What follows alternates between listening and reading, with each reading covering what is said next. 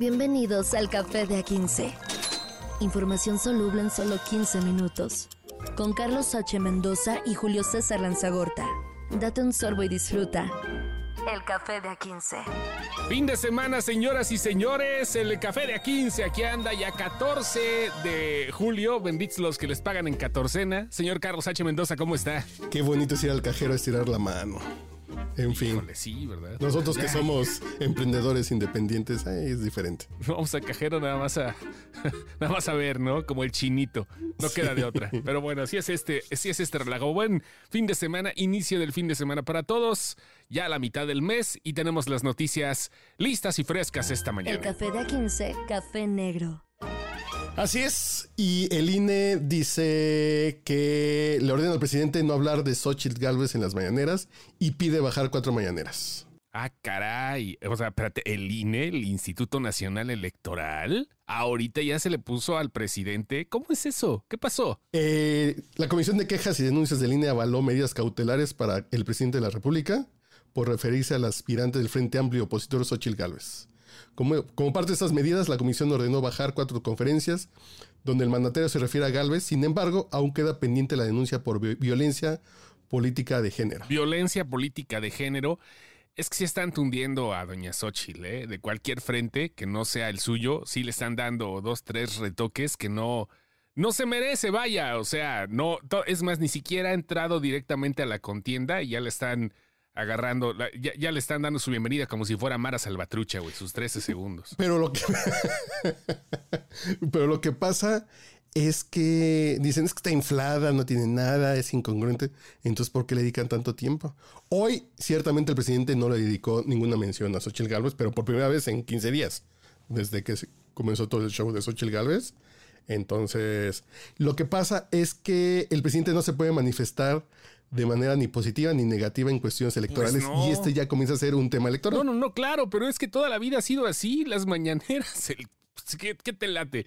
No nos vamos mucho. El 50% son temas electorales, disfrazados de, eh, de, de regaños de abuelo, ¿no? O sea, este, que es que nosotros no fuimos, fueron los otros, los otros son malos, los otros están creando de manera, este, conse- de- de- de manera consecutiva están como, como gotita, como tormento chino, causando un desfase entre los que no están con la 4T. Y lo que hizo Xochitl Gálvez fue presentar una queja porque el presidente le estaba señalando como la candidata de la oligarquía.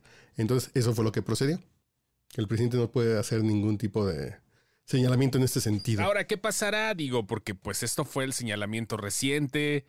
¿Habrá alguna eh, forma en la que Jesús Ramírez se pueda este, saltar las tablas o la cerca de las leyes para que en algún agujerito el presidente pueda hacer menciones, aunque sea dedicándole rolas como le encanta? y ahora que dices un agujerito, eh, el señor el, señor Lord Molecula hoy hizo señalamientos. Ya no fue el presidente, pero ya mandaron uno de estas focas a echarse el tiro y ahorita déjame porque era training topic Lord Molecula por lo que dijo en la mañana de Xochitl Gálvez. Sí, ¿verdad? Sí es cierto, fue justamente un pedacito de lo que se estuvo mencionando, porque sí, el, el Lord Molecula tenía que entrar de cierta manera al quite y llamó trepadora a Xochitl Galvez en una lectura frente a Andrés Manuel López Obrador. Vamos a ver si ponemos un pedacito.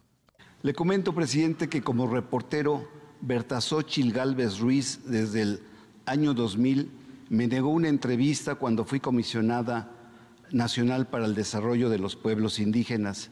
Su gran aportación, presidente, de esta señora al indigenismo él- es haber tenido un salario de 220 mil pesos mensuales y a través No, de, no, su no. esposo, de su empresa High State Services y su esposo Rubén Sánchez eh, en la operación y mantenimiento de edificios inteligentes lograron 15 contratos por 1.832.710 pesos.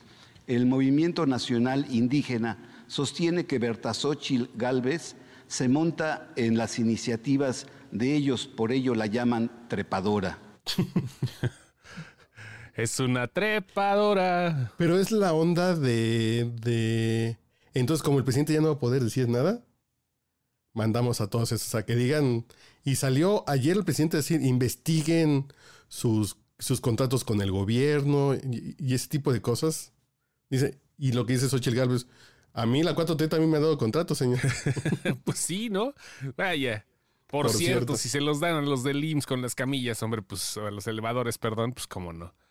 De todas maneras, se lo pueden dar a quien sea, mientras pueda tener las cosas y los puntos y las, los papeles sobre la mesa, no pasa nada. Pero vaya, este, así está esto, está prohibido de una manera, pero de otra, como te digo, va a haber algunos de ese tipo de, al- algunos huequitos donde pues la, palerada de los reporteros estará haciendo preguntas a modo, como, como se acostumbra en la mañanera, pero pues ahora sí tratando de que el presidente no diga el nombre de Xochitl Galvez, de cierta manera también. Y vamos a ver qué pasa si la nombran.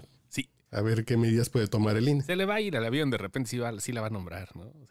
Sí, claro, claro, que que están más preocupados. Pero la que también está preocupando a la industria del, del entretenimiento es doña, doña la niñera. Información caliente en el café de A15. Doña la niñera, hombre, Fran Drescher es la mera mera del SAG-AFTRA, del sindicato de actores de Hollywood, y pues se puso en huelga. Ella fue la que comenzó a decir, hoy dio la noticia, bueno, ayer, perdón, dio la noticia de que las cosas ya no se habían solucionado. Y eh, como habíamos platicado también en este espacio, la huelga comenzó. La forma más eh, vistosa de conocer esto fue en la premiere de Oppenheimer en Londres, donde avisaron, ¡Ey, empezó la huelga! Y se retiraron de la alfombra roja los actores en la premiere de la película, de una de las películas más importantes del año. Y, y lo que dice Fran Dre- Drescher es, somos las víctimas aquí, estamos siendo victimizadas por una entidad extremadamente codiciosa. Estoy asombrada por la forma en que las personas con las que hemos estado haciendo negocios nos están tratando. Francamente, no puedo creer cuán distantes estamos en tantas cosas. ¿Cómo pueden alegar pobreza, que están perdiendo dinero a diestra y siniestra, mientras en- entregan cientos de millones de dólares a sus CEOs? Es repulsivo, debería darles vergüenza. En este preciso momento se sitúan del lado erróneo de la historia. Y señalan lo que gana don, don Bob Iger de, de Disney, Sí, que gana como 1.4 millones de pesos al día. Sí, sí, sí, no, pues es, es una- Digo, eh, está bien que lo gane, pero que reparta. O sea, ese es el problema, porque si están eh, arrasando con este tipo de cuestiones que de cierta manera también están en contra de la inteligencia artificial. Ellos, los actores, streaming. ese pedo del streaming también. Fíjate, estaba, salió uno de los, de los escritores de She-Hulk, el capítulo donde aparece Daredevil, la serie de Marvel. ¿no? ¿Y sabes cuánto ganó por el episodio? Lo que escribió. ¿Cu- ¿Cuánto le pagan? 360 dólares, güey. 360 Y yo me quejo porque por editar una revista me cobran, así me pagan 10 mil pesos. Está bien, ya, ya me siento tan mal. Ya, ya sé que tengo presupuesto de Hollywood. Ya tienes presupuesto hollywoodense. No, ¿y qué te digo? De que nos pongamos a hacer también un programa para toda Latinoamérica, porque tampoco sale mucho, ¿eh? Pero vaya, ¿qué te digo? Es este pedo donde las cosas están muy dispares. Obvio, los salarios de los actores y todo eso están en otro nivel. También los actores están en huelga ahorita junto con los escritores. Lo que sí es que se van a parar muchos proyectos. El único que ahorita se ha dicho que sigue es la de la Casa del Dragón, la segunda temporada, porque están en- filmando en Londres y allá es otro sindicato y son otras reglas. Esa sigue filmándose, pero Mortal Kombat, la película Gladiador 2, le detuvieron a Don Ridley Scott ahí el changarrito, güey. O sea, está pesado. La neta sí. Pero, pues por ejemplo, Omar Chaparro, Eugenio Derbez y Marta Gareda, que viven en Hollywood, están en huelga. No sé si estén, a lo mejor para películas mexicanas no, pero para tratarse de una producción hollywoodense seguramente sí tienen que serlo. No, que se pongan en huelga como 20 años, ¿no? Por favor. Oye, pero es lo que fíjate, yo también de repente criticaba, pero es lo que saca para poder hacer producciones de repente interesantes en México, ¿eh? Tiene que, debe, alguien debe de hacer un trabajo sucio para que puedan salir producciones interesantes en nuestro país o en los demás, ¿no? Porque son, son cosas que funcionan para eh, volver a invertir el dinero, que ahorita todos los estudios están pa'l perro. El único que creo que se está salvando es Paramount Pictures porque Tom Cruise está haciendo una gran labor. La neta, qué chingón esta Misión Imposible. Es buenísima la película y vale la pena lo que está haciendo Tom ahorita. Vamos a ver, todavía faltan las dos fuertes, Barbie y Oppenheimer, que se estrenan el jueves las dos al mismo tiempo. Y Barbie, que por eso se apuraron en hacer el, el marketing y la prensa. Sí, si no estaban güeyes, estaban en chinguiza. Pobre Margot Robbie, sí la traían acá como calzón, güey. Se hace mal pedo. Ay, Jesús María y José. Información cremosa en el café de A15. Y en buenas noticias que nos encontramos hoy una nota que encuentran una fuente de electricidad Que técnicamente se crea electricidad de la nada. Electricidad de la nada. O sea, estamos hablando de que no necesitas otra cosa más que el lugar donde te encuentras, el ambiente, ¿no? O sea, digo, por el, El la- ambiente. sí, de la nada no estamos hablando de entropías universales, ¿no? Sino del ambiente donde No. estás. Ajá. Del ambiente, la humedad que está en el ambiente es suficiente para generar electricidad. Ah, caray. Suena, suena así de, pues de la nada. Que fue un experimento que estaban creando unos, eh, unos profesores de la Universidad de Ma- Massachusetts, de Massachusetts. Eh, eh, estaban trabajando en un sensor para medir la humedad en el aire. Ajá. Entonces de pronto se dieron cuenta que estaba funcionando sin estar conectado. Órale. O sea, ca- caray. O sea, sí solito. Sí. Ajá. que, que esto desconectado empezó a generar una señal débil eléctrica y empezaron a darse cuenta que estaba generando energía eléctrica, que estamos hablando de nanocables de proteína Sí, cultivados a partir de una bacteria. Pero es un, es un, Es un gran descubrimiento. es un gran descubrimiento que la humedad en este tipo de condiciones puede generar electricidad.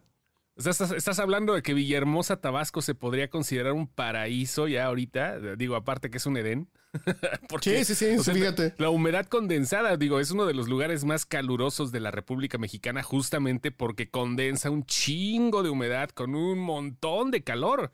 O sea, eso Que- podría ser. Y Que si hasta en un lugar como el desierto del Sahara puede generar energía, con esa mínima humedad se puede generar algo, imagínate mi hermosa. No, man, no, no, no. No le des más poder al Tabasco, por favor. no le des más poder a Tabasco. Pero porque- luego va a salir la 4 a decir esto de esas empresas neoliberales que se vienen a robar nuestra humedad en el ambiente. que se vienen a robar nuestra humedad. Mira, casi, cada, casi cualquier materi- material puede cosechar electricidad. Según el último estudio publicado en Advanced Materials, el grupo dijo que cualquier cosa podría convertirse en un dispositivo. güey. O sea, yo de repente sí tengo electricidad estática aquí en Guanajuato, de lo que toco bzz, es horrible. Pero vaya, para aprovecharla yo creo que dista mucho de, de- de- de- todo lo que se puede hacer ahorita y a la distancia puede ser una gran solución para la energía mundial. y para la contaminación. Sí, sí, porque sí. esa es energía totalmente limpia. Es, es- no va a haber ningún combustible que se queme para generar esa energía. Ajá. Está interesante. Entre eso y la, y, y la fusión nuclear, que también hay adelantos interesantes. A lo mejor la contaminación baja Pues sí, en los próximos años y nos toca verlos. Si vimos 30 añitos más, nos toca ver esos avances. Ojalá, porque pues sí está pasadísimo de lanza todo, ¿no? Ya es como que el ultimátum y el reloj del fin del mundo está bien adelantado y ya hay gente despidiéndose de sus hijos. Bueno, no tanto así, pero vaya, sí es distópico, ¿no? Lo que se, lo que se prevé. Ojalá este tipo de cosas puedan alimentarse, así que, ah, no manches, voy a ver una película, voy a correr cinco kilómetros porque mi sudor va a hacer que pueda encender el teatro de casa. Ah, mucho, Pero ¿no? también en la Unión Europea hay estudios en este sentido de la, de la hidroelectricidad. Es decir, la electricidad a partir de la humedad. Entonces, ¿Como la presa de Necaxa? Ah, no, esa es Suena. hidroeléctrica. esa es hidroeléctrica. Ay, También, me ¿no? antojó- uh, se me antojaron unos conejos asados adobados que Ay, están ay, en la no carretera. manches, padre, por mi tierra. ¿Qué te digo? Luego, nos echamos, luego nos echamos el volteón para ver qué onda. Órale, pues. Pero mientras nos echamos el cafecito, que tengan excelente fin de semana todos ustedes. Y recuerden que estamos en su plataforma favorita de podcast. Si ya se aburrieron de esta o ya no quisieron pagar el premium, váyanse con la otra. Nosotros andamos ahora sí que para todos lados en esto que se llama Café de A15, información soluble. El licenciado Carlos H. Mendoza. Gracias. No, no, no, ¿qué pasó? ¿Qué pasó? ¿Qué pasó? Doctor. Yo soy pasante, no me digas que voy a aplicar la Yasmín Esquivel. El No, no, no, no, no. pasante Carlos H. Mendoza, el pasante soy. Julio César No, Lanzagorta. Es que yo soy bachiller. Bachiller. Soy el bachiller Carlos Mendoza. Ya te vi ahí el, el estudiantina de los bachilleres. Gracias, señores. Cuídense mucho. Y esto fue el Café de 15. Café de A15. Información soluble en solo 15 minutos. Con Carlos H. Mendoza y Julio César Lanzagorta. Date un sorbo y disfruta. El café de A15.